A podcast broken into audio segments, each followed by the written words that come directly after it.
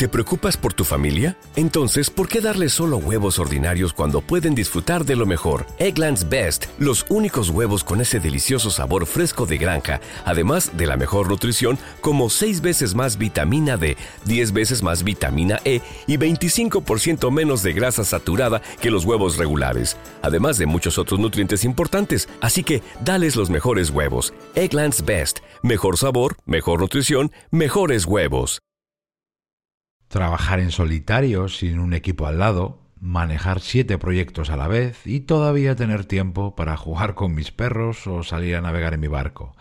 ¿Cómo me las arreglo para hacer tanto en tan poco tiempo? No, no hay nada de magia y tampoco soy un superhéroe, te lo aseguro. Dame unos minutos y enseguida te cuento cómo lo consigo. Gracias por estar ahí, soy Berto Pena y este es el podcast de Think donde aprendemos a ser más eficaces y a tomar el control de nuestra vida.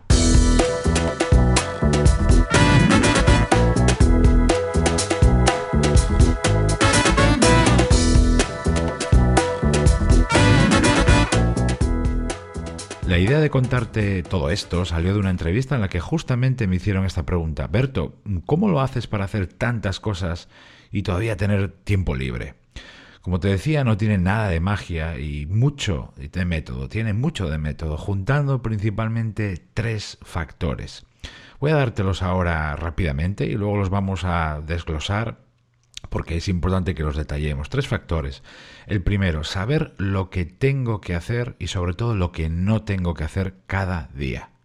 El segundo, preparar por adelantado las cosas, todos mis temas, mis tareas, para ir por delante de mi trabajo y que no se me escape nada.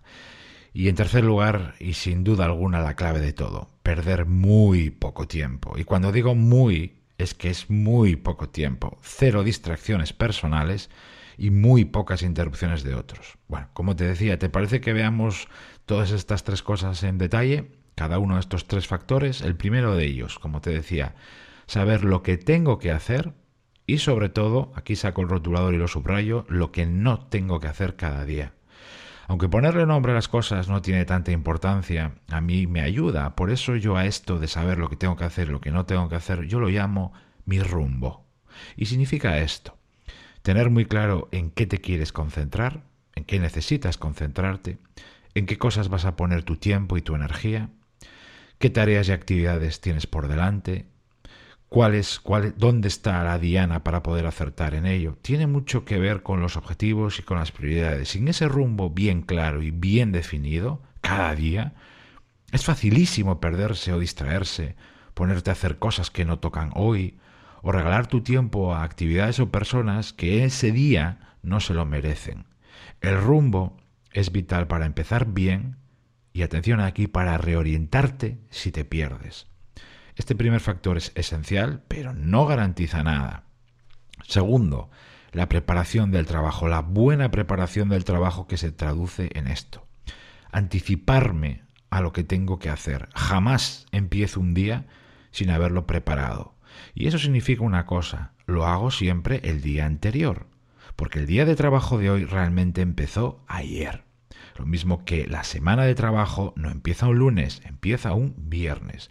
Y esa preparación de la que estoy hablando y que me has escuchado en el podcast y en algún sitio más hablar de ella, no es planificarlo todo al milímetro y tenerlo todo mm, previsto. Y... No, no, eso es imposible y la vida no funciona así. La preparación es, entre otras cosas, mirar todo tu trabajo por adelantado, el que toca, tener clara la lista de tareas que tienes que hacer, recuerda y lo que no tienes que hacer, también comprobar si yo le debo algo a alguien o si alguien no me ha entregado algo que voy a necesitar, asegurarme de que tengo todo el material y datos para lo que voy a hacer, ese tipo de cosas.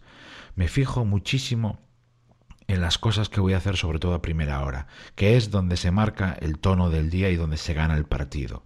La primera hora, la primera hora y media es vital para que a mí me llegue el tiempo, pero más importante, para que consiga lo que me propongo.